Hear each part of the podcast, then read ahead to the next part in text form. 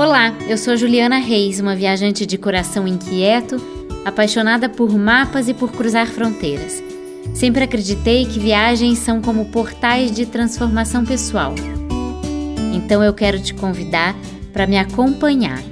Seja você um viajante para perto, para terras distantes ou simplesmente um sonhador. Dona Anastácia me ofereceu vodka e pão feitos em casa e tomate colhido no quintal. E eu balancei. Não sabia se aceitava ou não. Era um tipo de quintal diferente. O ano era 2002 e eu visitava a dona Anastácia na sua casinha perto da usina nuclear de Chernobyl, na Ucrânia. Ninguém deveria estar ali. O lugar foi contaminado por radiação quando um reator da usina explodiu em 1986. Sobre a mesa, a dona Anastácia pôs a toalha de bordado russo, encheu os copos, fatiou o pão e disse: Na nossa nação, ninguém conhece a radiação. Saúde! e gritou. E virou a vodka na goela e empurrou o tomate na minha boca. Mastigando o tomatão polpudo, eu me perguntei se ela precisava mesmo mencionar a radiação. Eu era criança quando a TV falou de uma nuvem perigosa, pior que a da bomba de Hiroshima, se movendo num país afastado atrás de uma tal cortina de ferro, tirando a vida de muita gente. Anastácia e o marido Nikolai moravam no caminho dessa nuvem e foram embora naquela época. Voltaram anos depois, ignorando o perigo.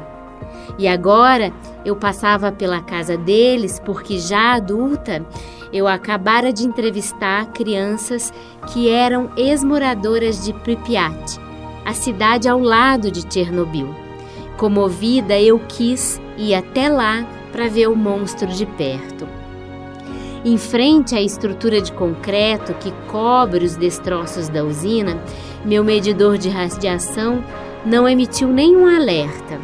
O guia que me acompanhava disse só porque o vento não está soprando na sua direção. Ao entrar nos apartamentos de Pripyat, eu notei que os 47 mil moradores da cidade fugiram da radiação levando só mesmo o que dava para agarrar. Quando eu pisei no musgo que passou a cobrir o parque de diversões do lugar, o meu medidor apitou perigo. No fim do dia, já na casa da dona Anastácia, quando nós já íamos longe entre goles e risadas, ela me contou que parte da família dela vive no Brasil há décadas. Ela ficou por lá na Ucrânia e viveu o acidente nuclear. Ela estava doente, sim, sussurrou meu intérprete. Pelas cartas dos parentes brasileiros, ela conheceu o engraçado abacaxi e me disse: Aqui nós temos é a amora. E apontou um cesto cheio delas. Essas aqui vêm do meu quintal, ela me contou. E ao me dar conta de que eu me refestelava nos tomates do quintal, na vodka caseira e na amora, eu mandei a verdade. Mas e a radiação, dona Anastácia? Ela olhou lá para fora, dizendo: Eu não a vejo, eu não a ouço e nem a sinto. Aqui tudo continua existindo. É, dona Anastácia, a vida lá fora parece seguir normalmente. Tem o cachorro, as galinhas, o pássaro, a horta. A gente não vê mesmo a radiação. Mas eu escutei o medidor apitando várias vezes.